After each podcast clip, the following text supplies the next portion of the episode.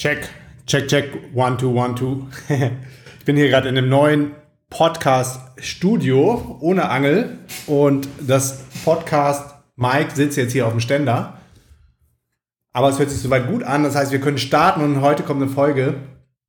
Auf die freue ich mich jetzt schon super, super, super lange, weil das muss einfach mal raus. Äh, diese ganze Vogue Gender Agenda, wie ich das genannt habe. Und das ganze Ding mal zu entschlüsseln, worum es da überhaupt geht und wer so die Treiber dahinter sind und warum das gerade so präsent ist in unserem Feld. Vorneweg, das sind komplett so meine persönlichen und exklusiven Gedanken dazu. Das ist meine ganz persönliche, exklusive Meinung und jeder andere darf komplett eine andere Meinung darüber haben. Aber was das Ganze für mich ausdrückt, ist, dass die Menschen die diese Vogue Gender Agenda, Pronomen in der Bio, Klimakleber, die dieses Movement anführen und unterstützen, sei es jetzt durch Virtual Signaling oder durch Schweigen und Klappe halten. Das sind alles Aufmerksamkeitshascher und das sind sogenannte Gutmenschen. Und das sind Menschen, die einfach zu viel Zeit haben. Weil wenn es mal um wirkliche Probleme und Konflikte auf der Erde gehen würde, oder darum, die Consciousness, das Bewusstsein auf diesem Planeten Erde zu erhöhen, dann hätte man gar keine Zeit dafür, sich über solche Dinge Gedanken zu machen. Und zu dem ganzen Pronomending sei auch gesagt, es gibt Menschen, die fühlen sich gefangen in ihrem eigenen Körper und wären gerne oder denken, fühlen, handeln wie eine Frau, obwohl sie im männlichen Körper sind und umgekehrt. Das gibt es alles. Und diese Menschen meine ich jetzt gar nicht. Ich meine die Menschen, die aufgrund der Aufmerksamkeit und des Effekts, was es mit sich bringt, ein sogenannter Gutmensch zu sein, stillschweigend und dumm wie ein Lamm Dinge mitmachen, über die sie vorher gar nicht nachgedacht haben oder reflektiert haben. Wie zum Beispiel Pronomen in die Bio zu tun, nur weil es gerade hip und vogue ist für den Mainstream. Was ist das Ganze? Es ist Ablenkung. Ich kann zeigen, ich mache das Richtige. Und dann hat derjenige oder diejenige in ihrer Bio stehen, ich, du, er, sie, es, wir, ihr, sie. Und alle sind komplett, komplett verwirrt. Am besten ist dann in dem Profilbild auch noch eine, eine Flagge. Vorgestern war da eine Impfspritze drin, obwohl man sich überhaupt nicht im Klaren ist über die Langzeitwirkung von einer unerprobten Impfung. Einfach mal mitmachen, Impfspritze rein. Gestern war da eine Ukraine-Flagge drin, heute ist da eine Israel-Flagge drin und morgen ist da vielleicht ein Clown drin als Profilbild. Und das sind Menschen, die Aufmerksamkeit generieren wollen, weil das höchste Gut heutzutage ist Eyeballs. Leute, die dir zuhören, Leute, die sich für dich interessieren. Und deshalb hat das Ganze Ausmaße genommen, dass manche Menschen sagen, Männer können Babys kriegen. So, bumm. Einfach mal, um zu provozieren und Aufmerksamkeit zu generieren. Oder es gibt Menschen, die identifizieren sich als Tannenbaum oder als Straßenlaterne. Der nächste als Verkehrsschild, der übernächste identifiziert sich als Pinguin, Fuchs. Und dann kommt jemand, der identifiziert sich als Mikrofonständer oder als Schrank oder als Autoreifen. Und die können dann damit spielen und sagen, ey, wenn du mich nicht als Autoreifen ansprichst, dann verletzt du meine Gefühle. Und zu diesen ganzen Profilbild-Changes mit einer Impfspritze da drin und Impfkampagnen zu unterstützen. Das Ganze nennt man Virtue, Virtue Signaling. So. Kleiner Zungenbrecher. Und wenn man da mal guckt bei Google, was ist Virtue Signaling? According to the Cambridge Dictionary, virtue signaling is an attempt to show other people that you're a good person. Ja, guess what? Rat mal, warum so viele mitmachen, wenn der Mainstream sagt, das ist das Richtige zu tun. Und dann haust du dir eine Impfspritze ins äh, Profilbild. Das ist, um zu zeigen, ich, ich tue das Richtige. Ich bin ein gut Mensch. Ich bin ein guter Mensch. Und darunter liegt, liegen die Gedanken, nicht gut genug zu sein oder nicht mehr gemocht zu werden von anderen. Und darauf kann man fast jede Handlung und Tat zurückführen, gerade in der Matrix. Warum machen diese Menschen das? Also, Virtual Signaling is an attempt to show other people that you're a good person. For example, by expressing opinions that will be acceptable to them, especially on social media. Was das gleichzeitig heißt, ist, schalte dein Gehirn aus und folge dem Mainstream-Narrativ. Wenn wir sagen, da gehört jetzt eine Ukraine-Flagge rein, um Solidarität zu zeigen, dann hau deine Ukraine-Flagge rein, ohne dich vielleicht vollumfänglich über diesen Konflikt informiert zu haben, ohne vielleicht auch mal um das Vokabel, ohne vielleicht mal genauer auf das Vokabular geachtet zu haben, das speziell in diesem Konflikt jetzt verwendet wird, gerade von den Mainstream-Medien, um dann zu erkennen, oh, es gibt da irgendwie keine, keine zweite Meinung wird zugelassen. Woher kennen wir das denn? Ach, von Corona kennen wir das. Aha. Das Gute ist, seit Corona sind einige Menschen aufgewacht und werden erst recht hellhörig, wenn die Mainstream-Medien nur eine einzige Meinung zulassen, wie damals bei Corona. Da wurde man ja mundtot gemacht, wenn man nur den Ursprung dieses Viruses angezweifelt hat, wo jetzt rausgekommen ist, dass der Ursprung des Viruses ein Lab im Wuhan gewesen ist, gefundet von den Amerikanern. Aber das durfte man damals nicht laut sagen, da wurde man dann gecancelt und, und gecensored. Deshalb ist das ganze Ding auch so gefährlich. Weil wenn alle nur noch dieses Gutmenschentum verfolgen, dann gibt es keine zweite Meinung mehr. Und das ist ja genau, was dann der Deep State und die Mächte im Hintergrund bewirken wollen. Möchten Lemminge haben, Schafe, möchten Verwirrung stiften. Conquer and äh, Divide and Conquer. Also die wollen die Menschen entzweien, auseinanderbringen. Zwei Parteiensysteme. Kriege eignen sich natürlich wunderbar dafür. Konflikte. Mach ja diese Flagge rein und nicht die andere Flagge rein. Damit zeigst du, dass du ein Lemming bist. Und mit der anderen Flagge zeigst du, dass du kein Lemming bist. So, weißt du? Beziehungsweise es geht ja so weit, wenn du nicht diese eine Flagge reinmachst, dann bist du gegen uns, dann bist du gegen das Mainstream-Narrativ. Und die ganzen Leute, die jetzt gendern, ich habe jetzt letztens eine DM gekriegt von, von jemandem, der sagt, dass ein anderer großer äh, Influencer, in Anführungsstrichen, äh, aus der deutschen Influencer-Szene, hat jetzt auch angefangen zu gendern, wo, wo ich das überhaupt nicht, überhaupt nicht gerafft habe, so, also nie äh, gedacht hätte. So, oder einer war auch mal auf einem Podcast von einem Kumpel von mir zu Gast, der wollte das da so ein bisschen erklären, aber es hat alles keinen Sinn gemacht, warum der das da macht. Es ist einfach nur Gutmenschentum. Es ist einfach nur Angst, irgendwo anzuecken. Angst, gecancelt zu werden. Und es ist auch Aufmerksamkeit um jeden Preis. Gerade dieses, ich identifiziere mich als Kokospalme oder als Wischmob. Das ist der einfachste Weg für Aufmerksamkeit. Man sagt, ich identifiziere mich als Wischmob. Männer können auch Kinder kriegen oder ähnliche geistreiche Ergüsse. Dann bist du direkt Gesprächsthema. Und es ist auch so diese Totschlagkeule. Ich identifiziere mich jetzt als Tennisball und wenn du mich nicht als Tennisball ansprichst, dann diskriminierst du mich. Und das stiftet, das stiftet genau Verwirrung und ist kontrovers und damit erzeugt es wieder Aufmerksamkeit. Und das Ganze ist ja dann so pervertiert worden, ich glaube, das war, ich weiß nicht, Anfang diesen Jahres oder letzten Jahres, dass Transfrauen bei Sportwettkämpfen, also Männer, die sich als Frauen identifizieren, bei Frauensportwettkämpfen zugelassen worden sind. Wie zum Beispiel beim Schwimmwettbewerb. Da gab es, glaube ich, eine US-Meisterschaft, da gibt es so ein Foto von der Siegerehrung mit so einem Mutanten drauf. Der, der, also Schwimmerinnen sind ja schon breit und, und muskulär. Und dann ist da so ein Typ drauf, der sich als Frau identifiziert, mit mega Muskeln. Und der natürlich alle, das war vorher ein Mittelklasse-Schwimmer, beim Männerfeld ist er immer komplett abgekackt. War irgendwie so hinteres Mittelfeld. Der hat sich jetzt dann als Frau identifiziert und auf einmal hat er dann diese Frauenmeisterschaft gewonnen und stand mit denen auf dem, auf dem Siegerpodest. Das sieht so, ach, so, so surreal und skurril aus. Müsst ihr, müsst mal googeln. Und das ging so ein paar Wochen so, ich glaube sogar ein paar Monate. Und dann habe ich jetzt gehört, haben die das wieder rückgängig gemacht, weil irgendwie war es doch zu pervers und, und das passt dann irgendwie auch nicht. Und dass dieser Typ zum Beispiel auch mit in der Frauenumkleide war und mit den Frauen dann geduscht hat und so Sachen.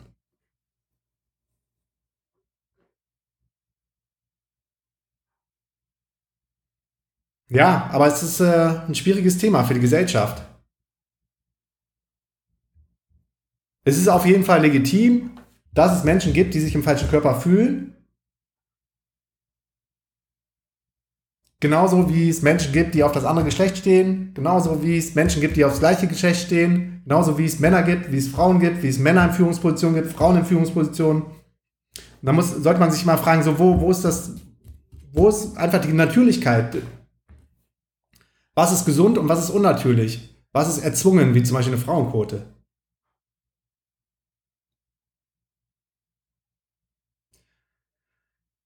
Ja, und oftmals auch diese Klimakleber oder so, das ist einfach nur Aufmerksamkeitshascherei mit zu viel Zeit, gepaart mit zu viel Zeit, weil sonst käme man nicht auf, auf so Ideen. Und wenn, gerade wenn man mal hinter guckt, wer steht denn hinter bestimmten Bewegungen, wie zum Beispiel diese Greta Thunberg, aus welchem Elternhaus kommt die?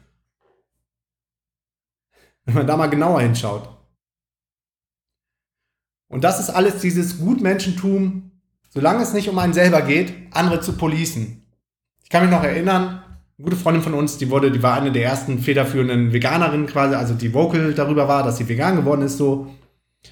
Und ähm, dann gab es immer noch welche, die haben dann in den Kommentaren geschrieben, ja, aber dein, dein äh, Nagellack, der, der ist natürlich nicht vegan. So. Also immer noch was finden und, und selber sich so, selber sich so äh, das günstigste Lidl-Hackfleisch reinzupfeifen, so wie ich es früher auch gemacht habe. Von Lidl und Aldi einfach so, wahrscheinlich so die letzten Reste von einem Tier gegessen und, und dann so mit dem Finger auf andere zu zeigen, sagen, ey, dein, dein Nagellack ist aber nicht vegan.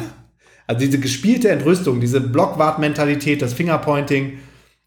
Übrigens, wenn du mit einem Finger auf andere zeigst, zeigen drei Finger auf dich zurück. Kannst ja mal ausprobieren. Also so ein bisschen wie in der DDR, diese, diese Stasi-Mentalität, um sich besser zu fühlen als andere, spielt da auch rein, das, das Entitlement. Und dieses, diese Mob-Mentalität, so, ich, do the, ich tue das Richtige, dieses Gutmenschentum und dann andere canceln um jeden Preis, ohne wissen zu wollen, was der wirklich meint oder wie der es gemeint hat. Nur weil der oder diejenige nicht blind dem Narrativ folgt. Und es ist jetzt schon so weit gekommen, dass äh, so normale Slang-Ausdrücke wie No Homo, ne, das war, wenn man jemandem Props gegeben hat, der gut aussieht, ein Mann. Und dann sagt man aber am Ende so nur Homo, so ich äh, bin sexuell aber nicht interessiert an demjenigen. So, jetzt habe ich gehört, äh, dass ein Basketballer oder irgendein US-Spitzensportler äh, Strafe zahlen muss, weil er auf einer Pressekonferenz nur Homo gesagt hat und damit äh, Homosexuelle diskriminiert hat. Also ja genauso wie wenn du sagst irgendwie No Meat. Diskriminierst du dann alle Fleischesser oder No, no Vegan für mich. So, alles legitim, alles fair enough. Aber irgendwo haben wir überdreht. Irgendwo haben wir überdreht, dass wir alles auf die Goldwaage legen müssen und nichts mehr frei sagen können. Und das ist wirklich ein schmaler Grad, das ist auch eine schwierige Challenge für die Gesellschaft. Aber ich habe das Gefühl, wir haben gerade irgendwie das Rad zu weit, zu weit, zu weit gedreht. Es ist unnatürlich, es fühlt sich nicht mehr normal an. Und alles, was nicht mehr normal ist, ist eine Disbalance. Und im Buddhismus lernt man, dass die Mitte, das Zen, the way to go ist. Muss jetzt nicht der richtige Ansatz für alle sein, aber fühlt sich für mich, resoniert das ganz gut. Ich finde auch nicht alles geil im Buddhismus, aber es resoniert schon sehr viel aus dem Buddhismus beispielsweise.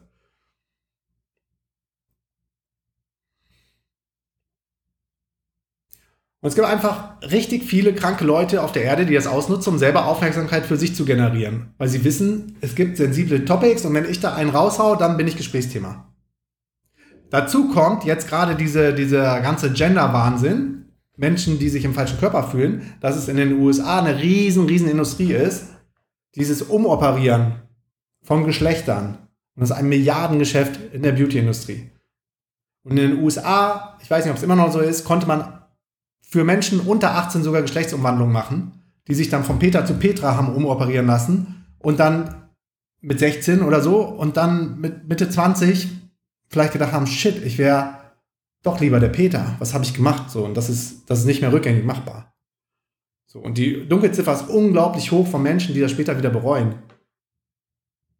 Die sagen, shit, ich war, ich war irgendwie in der Pubertät, ich hatte ein Identifikationsproblem, kennen vielleicht manche auch aus ihrer Zeit in der, in der Pubertät, ist man manchmal so ein bisschen verwirrt. Und dahinter ist dann eine Riesenindustrie, die dann so riesen, riesen Geld, Geld daraus macht. Wie die Geier nur darauf warten, so, so ein paar verwirrte Jugendliche um, um zu operieren.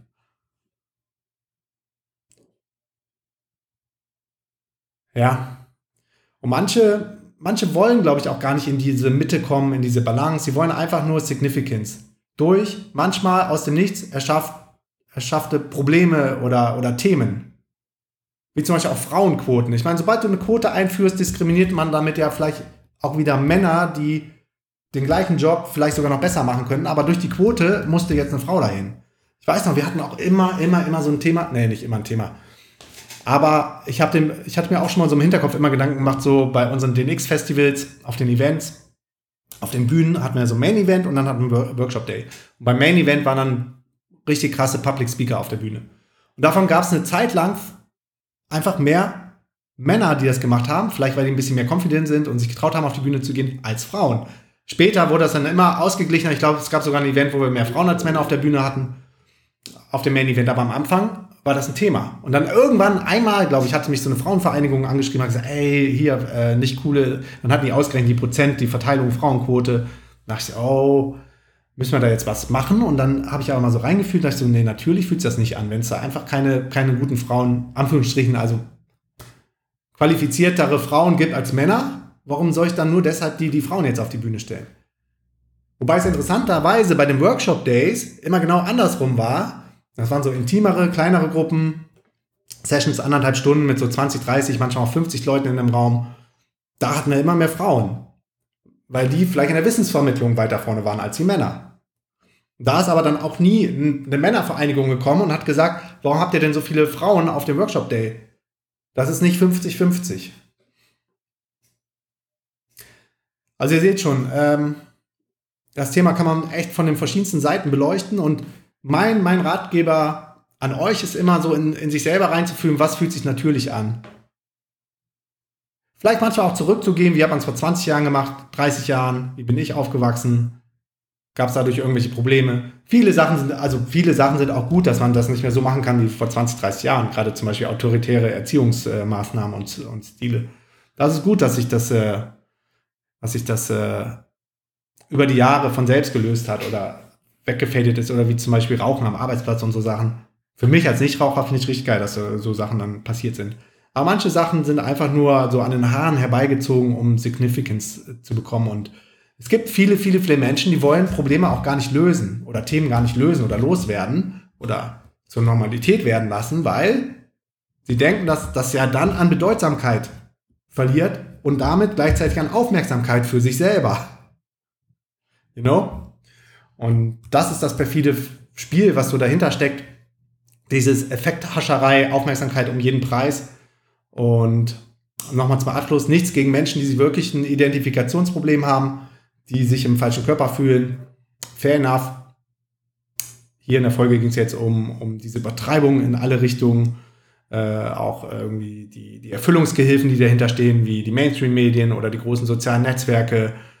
Ähm, dann dieser, dieser latente, subtile Druck, der dann aufgebaut wird, wenn du nicht bestimmte Sachen in dein Profilbild stellst und so weiter und so fort oder über bestimmte Themen redest und deshalb, ähm, ja, stay strong, stay wild, stay free, lass dir nicht den Mund verbieten. Vor allen Dingen lass dir nicht verbieten, dein eigenes Gehirn anzuschmeißen und Sachen zu reflektieren und auch mal von anderen Seiten zu betrachten. Gerade, gerade, gerade, wenn es so bestimmte, wenn du das Gefühl hast, dass bestimmte Themen gerade besonders gepusht werden in der Zeitung, im TV, oder auf den großen Nachrichtenseiten, da mal genauer hinzuschauen und besonders dann genauer hinzuschauen, wenn es gefühlt nur eine Meinung darüber gibt, wenn es eine vorgefertigte Meinung gibt, gerade durch zum Beispiel Vokabular, was genutzt wird, wie zum Beispiel Angriffskrieg, ist jetzt mal ein Beispiel, ähm, kann, man, kann man sehen, so in welche Richtung die Meinung manipuliert werden soll.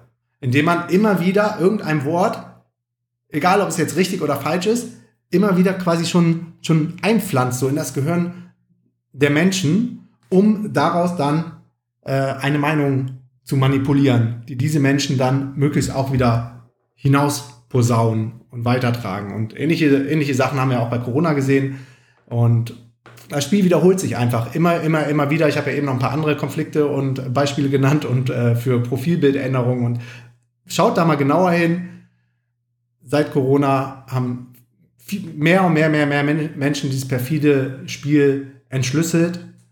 Und hoffentlich hilft euch diese Folge jetzt auch die ganze Pronomen, Vogue, Gender, Klimakleber, Aufmerksamkeit, Effekthascherei um jeden Preis Agenda besser zu verstehen, um damit besser umgehen zu können und das ganze Ding zu entschlüsseln und äh, dem dann auch die Aufmerksamkeit und Bedeutung zu nehmen. Bis zum nächsten Mal. Peace and out.